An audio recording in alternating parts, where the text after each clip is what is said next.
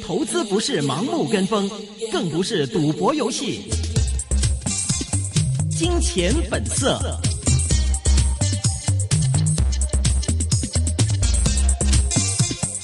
好了，电话现场继续是接通了中润证券有限公司董事总经理徐润明，徐老板你好。你好，徐老板。你好，我在想问问，之前你是比較即係看好即係習近平這這一屆的這個呃管理層，因為你話佢真係乜都敢喐嘅，真係好勁噶，出邊連軍人都服佢嘅。那現在依家即刻已經唔打大老虎嘅話，係咪表示即係佢都驚驚地，或者個敵唔過啲大老虎咧？我意思啊，打完啦，哦 呢，度你話中國以後就冇貪官㗎 啦冇㗎啦，啊你說中國以後沒貪官嗎？總之而家呢句有啲誇張喎，呢佢句話。另外一批佢反對佢一批人咧，就已經七七八八㗎啦。而家啊嗱，其實一個一個國家嗰個統治者，佢要做咩啫？佢只要做三件事啫嘛。佢說第一就係要版圖統一，嗯即係唔能夠俾人恰。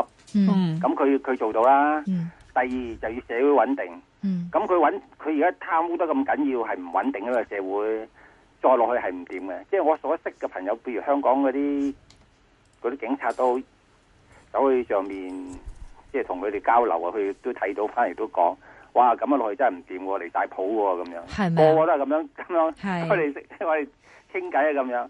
咁呢個咪會搞到社會唔穩定啊！係所以習近平上嚟咪清理門戶咯。係。咁你而家清到七七八八啦，斬手嘅斬咗，斬腳又斬埋，咁仲有冇冇幾多個噶啦？咁咪社會穩定，穩定之後第三樣係咩咧？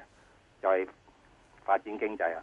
嗯所以而家佢做咗呢啲嘢之後，佢而家就要開始集中發展經濟啊嘛。嗯嗯嗱，嗰個其實譬如俄羅斯同誒、呃中國簽嗰個天然氣嗰度咧。係。其實早一個月前咧，我嗰啲朋友喺香港開好多一啲誒、呃酒樓啊、飲食店啊，又攞乜星乜星嗰啲咧，嗯佢、已經同我講啦，佢已經講，喂，忽然間誒、呃多咗好多啲俄羅斯客喎、咁樣。嗯佢先兩個月咧就話法法多咗好多法國客，啲法國響法國客人，咁香港中環嗰啲有幾兩間嗰啲法國餐廳咧，日日爆棚噶。我哋中國人、香港人咧想去 book 咧，佢話去想去 book 咧，下個月先先輪到你啊！嗯，就話幾幾多法國人嚟咗，咁呢排咧就多好多俄羅斯人嚟咗，咁呢啲係啲咩人嚟嘅？啲全部攞嚟做生意啊嘛，即係佢哋係同大陸做生意嘅，咁佢哋會嚟香嚟香港，咁已經證明嗰、個佢哋已經開始法國同埋俄羅斯已經同中國開始做生意，而家有生意做個經濟就好啊，嗯，所以而家唔好睇清嗰個股票市場，尤其是咧。中國嗰個中產階級呢，會突然間會多咗人嘅，因為以前呢，富豪貧富懸殊，貪官呢就大富豪，普通人呢就窮到乜。而家如果冇咗貪官，將嗰啲錢俾翻老百姓，咁係咪中產階級可以中產資產嘅人係咪可以多咗出嚟啊？嗯因為佢哋啲富豪貪官啲錢擺翻落嗰啲老百姓度啊嘛，個道理係咁簡單啫嘛，係咪啊？咁好啦，中產階級多咗之後，乜嘢生意好做啊？乜嘢股票得益啊？咁咪諗到啦，咩啊？係咪啊？ 冇啊，冇 啊，諗唔到啊。即係即係太過窮窮嘅人，梗係講食飯啦，係買豬買牛啊嘛，嗯食只雞噶嘛嚇。當中產階級嗰陣時候，佢哋個享受唔係買騰訊啊豬牛咁簡單啦，係咪啊？佢 哋佢哋需要咩咧？買樓啊就！嗱，中所以就到時呢個中國咧，中產階級需要嘅嘢，呢一啲嘅行業咧，就會非常之發達，亦都會賺好多錢。 需要好而多唔喎。而唔係低層嗰啲咁。啊冇咁中嗯嗯中產階級有人多係主要就係貪官啲錢撥落去俾老百姓咁解。所以個個市好睇好啊！另外咧，如果我係一個國際大投資家，如果我會去買咩股票咧？你去比較啊嘛！你睇歐美啲股票、日本啲股票同香港或者大陸嗰啲股票嚟比較啊，貴成倍幾，你睇到噶嘛？咁你點解去買成貴成倍幾嗰啲咧？你唔你唔買平嗰啲咧？咁中國就係 A E X 股都話可以诶、呃互通啦，咁梗係溝呢啲平股啊嘛。咁你打仗邊個咁打中國啫？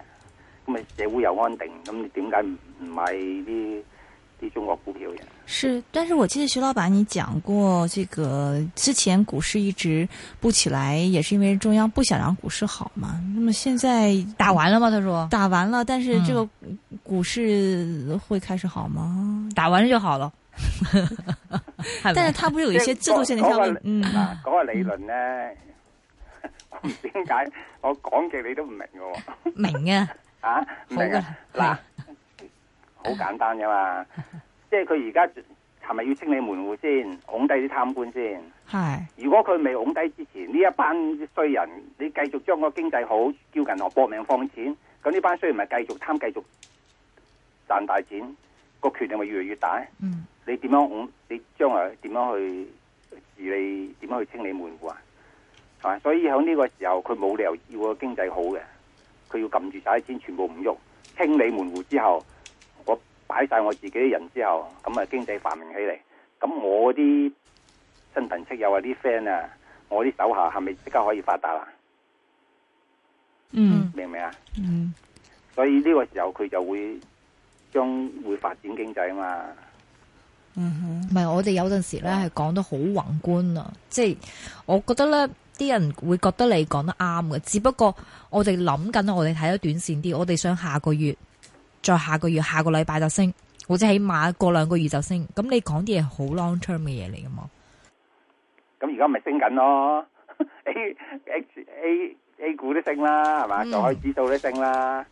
你對 B 股，誒、上海指數 B 股啊，係呢呢一個月嘅最高點啦，已經嗯哼，係蚊派嚟噶，嗯即係最哼，高點嚟噶。總之我哋我哋總之一個一個地區，佢係社會穩定、經濟穩定，咁佢一一定會好會好嘅。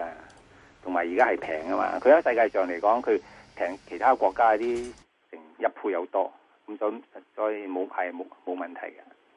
，OK，好的，好現在我們電話線上有個聽眾老人家想問你問題。你好，你好，啊，你好啊，威威同埋阿徐老闆嗯啊，你好诶、我係退休人士啊，我想你推薦一隻俾我啊，诶、我之前啊買咗中移動啊鎖咗啊，八十幾蚊，但我而家仲有少少錢，咁呢，我做嘢又冇人請我，咁我又賺到少少嚟使用，诶、同埋呢，我就問一問，诶、即係我幫我仔問嘅，诶、係咪而家係咪買樓嘅時候呢？你個仔係咪想結婚呢？結婚咪買樓咯，诶，未啊，但系佢又要需要住啊嘛。需要住 買咯。啊，你需要住梗係要買㗎，係嗯，嘛？係咯。咁買咗蝕錢佢哋唔制噶啦嘛，佢驚驚蝕啊嘛。系嗯啦系啦系啦，係咁，你你你買件衫買對鞋，一買啲事啦。呢個係享受嚟噶嘛，冇關係噶。你買咗你你個仔又心安理得，個嗰、個開心個程度又高咗，係嘛？跟住又即係會容易拍拖，又會結婚。咁你係你係多即係早早啲有新抱咁幾好咧？咁佢又買咪樓拍唔拖啊係我哋嘛。買樓唔係我哋賺錢噶，買住宅唔係我哋賺錢嘅。如果你真係我哋賺錢，就去買鋪位。唔系佢，因為咧，佢诶、呃如果佢自己一個人供，佢又未拍拖，咁佢係如果自己一個人供咧，如果買貴咗就好吃力噶。咁咁我诶你你幫買佢問貴買，你而家係供得起噶嘛？佢先買噶嘛。呃掹掹緊啦，掹掹緊，你供得起咪買咯。你唔好諗住買住宅係賺錢噶，住宅唔係我哋賺錢噶，啊咁咁 咁而家啊我哋唔理，住嘅。啊咁係啊唔理佢啦，佢自己諗啊。係咁啊我我我個問題就係我我而家仲有少少錢，咁你你誒七下你八十幾蚊，而家都七十幾蚊啦，冇乜問題啊！一佢都派成四厘幾息俾你，你收少都唔知幾好，係嘛？咁咁你咁我 hold 住佢咯，好似佢。係啊！你咁我攞而家啲錢我哋自己用下啊嘛，你全部全部身上一個仙都冇點得㗎，誒係嘛？梗有啲梗有。好慘啊啲現金喺度㗎嘛，嗯買咗唔使理佢啦，你又有啲現有手上有現金啊嘛，诶，买咗好少啫，係咯，咁過年過節你嘅仔會俾啲錢你仔噶嘛，好慘啊！我哋而家啲老人家，诶、去做嘢冇人請，唔使擔心噶啦，你啲錢都唔你唔做嘢，你都餓唔死 啦，係咪啊？唔使係啊，唔使咁擔心將來嘅。诶、而家買銀行股得唔得啊？得，銀行股都可以噶，銀行股見底噶啦，哦，係咯，啲銀行股你又有啲息又高，係咪啊？哦，咁咦你成四五厘息，你恒生銀行咁你都可以啦唉，，恒四五生好厘息貴！啊！是是内地银行股还是像嗯那个徐老板讲的这个香港的银行股啊？我啲銀行股都唔內跌銀，都唔跌得噶啦，香香港又唔跌。嗱，你主要睇個地產股唔跌，跟住睇到銀行股唔跌咧，嗰、個經濟就會向上噶啦，個股市就會好噶啦。哦哦，啊而家大陸個經濟唔係衰退，而係咧特登撳住個政府，令嗰啲銀行唔准放錢出去，唔俾個經濟繁榮，咁啫嘛。佢係改革緊，所以唔需要擔心嘅。就嚟放鬆噶啦，就嚟係啊！哦哦，好唔該你。好，其实好我们收到听众有之前有个店友说，哎呀，诶以前介绍啲股份有阵时未必啱啲比较即系年长嘅人嘅投资嘅。为什么那么说呢？比如说像这位女士可能退休啦，他们可以啊、买啲股票想长揸，唔系今个今个礼拜买，下个礼拜走嗰只。徐老板，比如说他有人问，就有没有五年到十年的这种投资介绍给一些年长的人？咁嗰就話我咪講恒生銀行咯，四厘幾息咯，係咪啊？嗯咁你九四一又有四厘幾息咯。嗯即係間公司又唔會執笠，佢年年都派到四厘幾息嗰啲公司咧，都係一個值得長線嘅。嗯你譬如話中移動咁樣，佢話第日會整個咩金塔乜嘢之類咁樣，你整個金塔係一個好事嚟㗎，對佢反而一個好事嚟㗎。嗯而。家好似香港咁樣，佢四三支，因為四支又話唔夠頻寬咁樣係咪啊？佢呢啲就係各有各一個頻寬，所以造成咁啫嘛。而家中國咧行先一步，佢將所有嘅頻寬撈埋俾一間公司，即係由一個政府嚟控制，然後你要幾多佢喺度撥撥俾你幾多，咁可以全部利用晒，唔使嘥咗。嗯將來香港都應該咁樣做㗎。嗯所以佢係對整個呢個通訊公司係有好處，又冇壞處嘅，嗯，呢啲可以揸五年到十年。可以噶。五年十年佢都唔會開放噶啦，佢賺緊噶啦，是哦，嗯你话九四一、係啊。九四一呢、啲公司賺緊九四一，抑或十一啊？十一九四都可以噶啦，嗯，十年嗯五到十年嘅投资，睇下可以十年都好啊！你睇十年前幾多錢 啊？十年前恒生銀行幾多錢你已經知啦，係嘛？廿廿蚊啫嘛，恒恒生銀行嗯十年前系，係咯，咁你你咪。但系九四一曾经百几蚊嘅喎，佢曾經但但係你十年前十十幾蚊嘅啫嘛，系啊，係啊，咪咯，咁你十年前十幾蚊到而家已經好和味啦，嗯。如果是零四年买嘅话，到現在都 OK 啊，嗬。係啊。除非係零七嘅啫，就唔好彩啦。七年前就唔買唔好。最驚係買咗之後，嗰只公嗰間公司破產執笠，咁就慘啫。嗯你買一個唔會執笠嘅公司，都基本上都冇乜問 題嘅。 OK 啊 OK，有听众问徐老板，请问三号他十八块四买的，是否等收息之后再走？谢谢。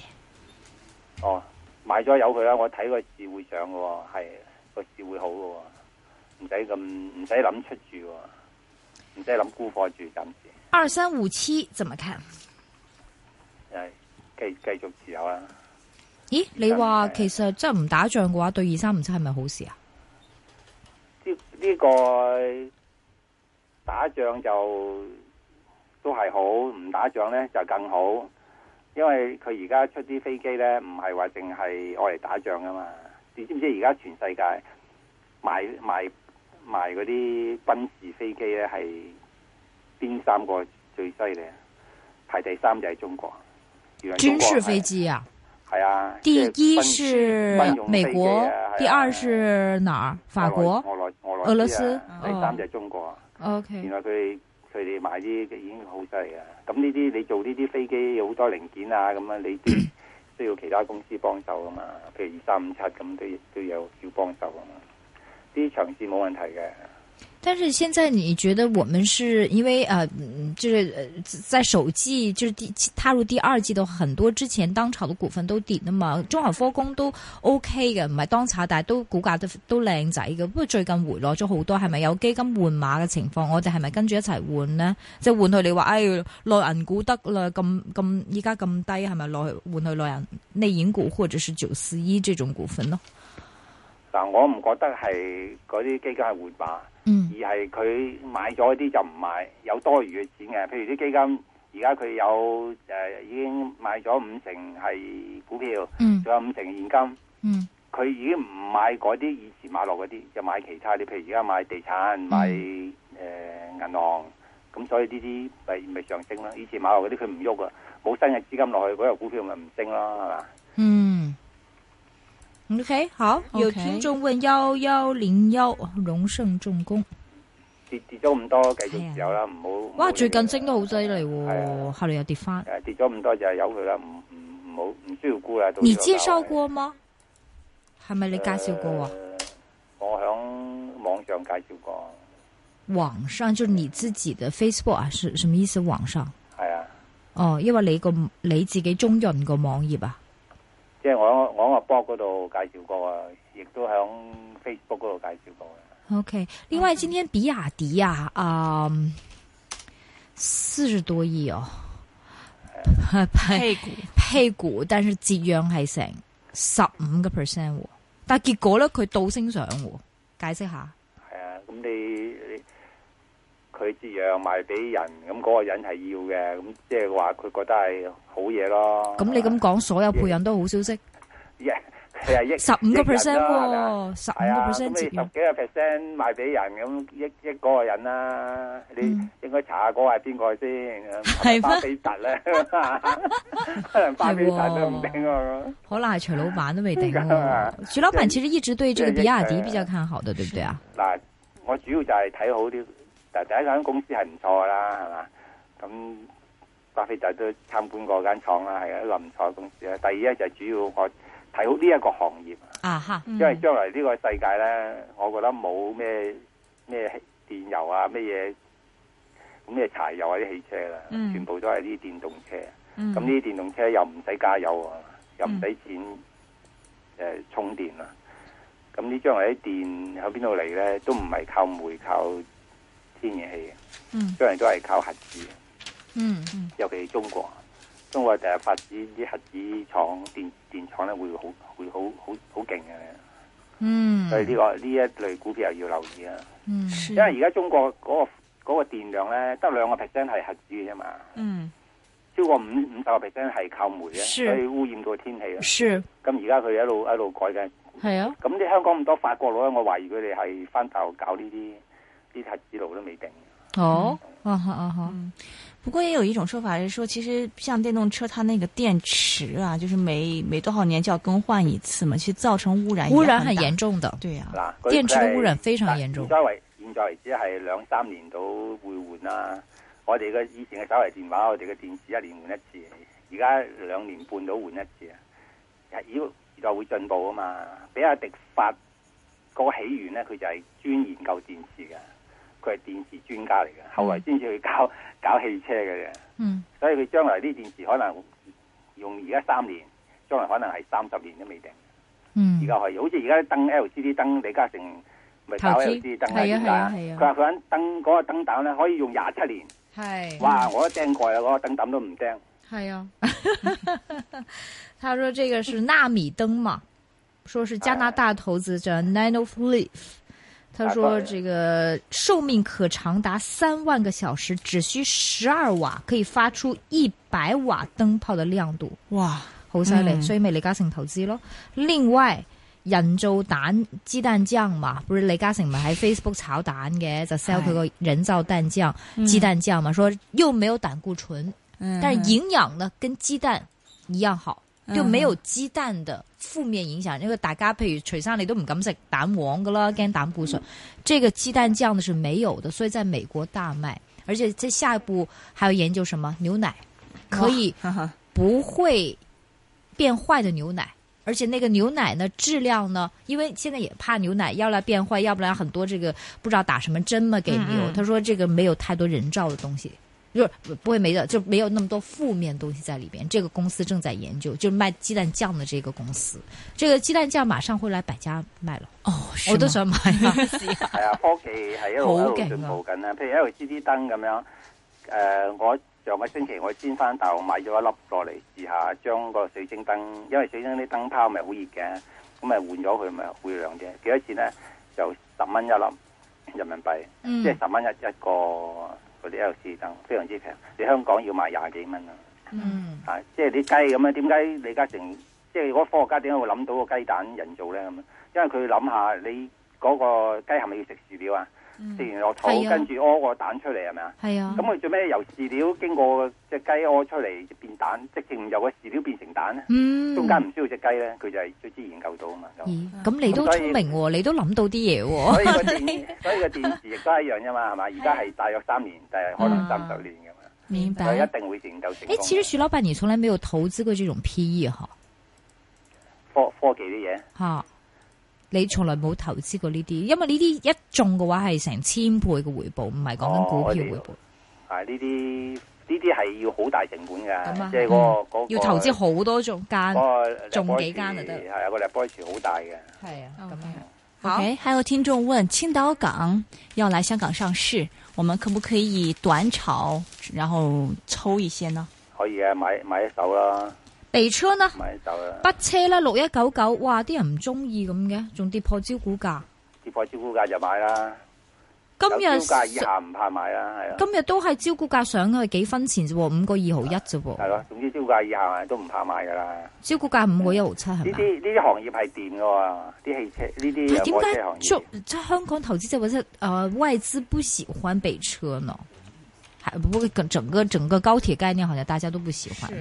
佢喜歡㗎，遲啲就喜歡㗎 啦。有跑貨啊嘛，咁啊，呢啱啦。有听众问是买啊，唔好北意思，车，我嗯等係啦，，對對對是，买北车还南车？哦，兩個都買冇問題。邊個好啲啊？北車同埋藍車嘅分別喺邊度？哦，誒買藍車穩陣啲啦。為什麼？係啊。為什麼？纜車嗰、個，即係佢嗰個區域咧係靚啲嘅，即係繁榮啲嘅，經濟繁榮啲嘅，所以 OK 買纜車好啲。哦嗯， OK，还有听众问东方航空六七零，想问廉价航空对于这只股票的影响。嗱，而家主要就係呢啲位咧，佢已經到咗嗰個成本價啦，即係已已經係飛機價啦，跌唔得去邊 嘅。飛機價係啊，咩你叫買飛架機價？你 你買架舊飛機都要咁多錢啦。啊你如果買呢只股票兩個四咧，你買唔到買唔到架飛機噶啦。嗯咁啊，嗯， OK，所以是可以买哦。可以嘅。 OK，啊、三七七七，你有冇研究咗呢只股票？中國光纖哦，都可以嘅。啊呢只係咩公司嚟㗎嗯光？光纖，將來光纖都係，即係我而家嗰啲電話線啊，已經全部用光纖啊嘛。而家中國都係用緊嘅，佢都喺中國做幾大生意嘅。呢呢個呢個係真係大生意嘅呢呢間嘢，做真係得光纖嚟嘅，啊即係光纖做大生意真係喺嘅，大陸做緊光纖嘅嚇。可信嘅，因為佢好似市盈率高五倍，息率都啊二三厘，咁你如果唔可信，你買幾手就算啦，唔好買咁大 咯。是嗎？係啊不用買佢做太啲多。生意係賺緊錢嘅嚇，我唔知會唔會將來攞一筆錢走去第二用第二度咧。係啦， 啊呢呢啲個人就知啦係呢個就係民企啊嘅呢個 problem。 OK，好的，非常感谢徐老板，多謝徐老闆，OK，拜拜拜拜。拜拜。接下来我们会有 Kevin 的出现呢，微微和若琳在这里跟大家说再见，明天再见，有 Ivan Young 的出现。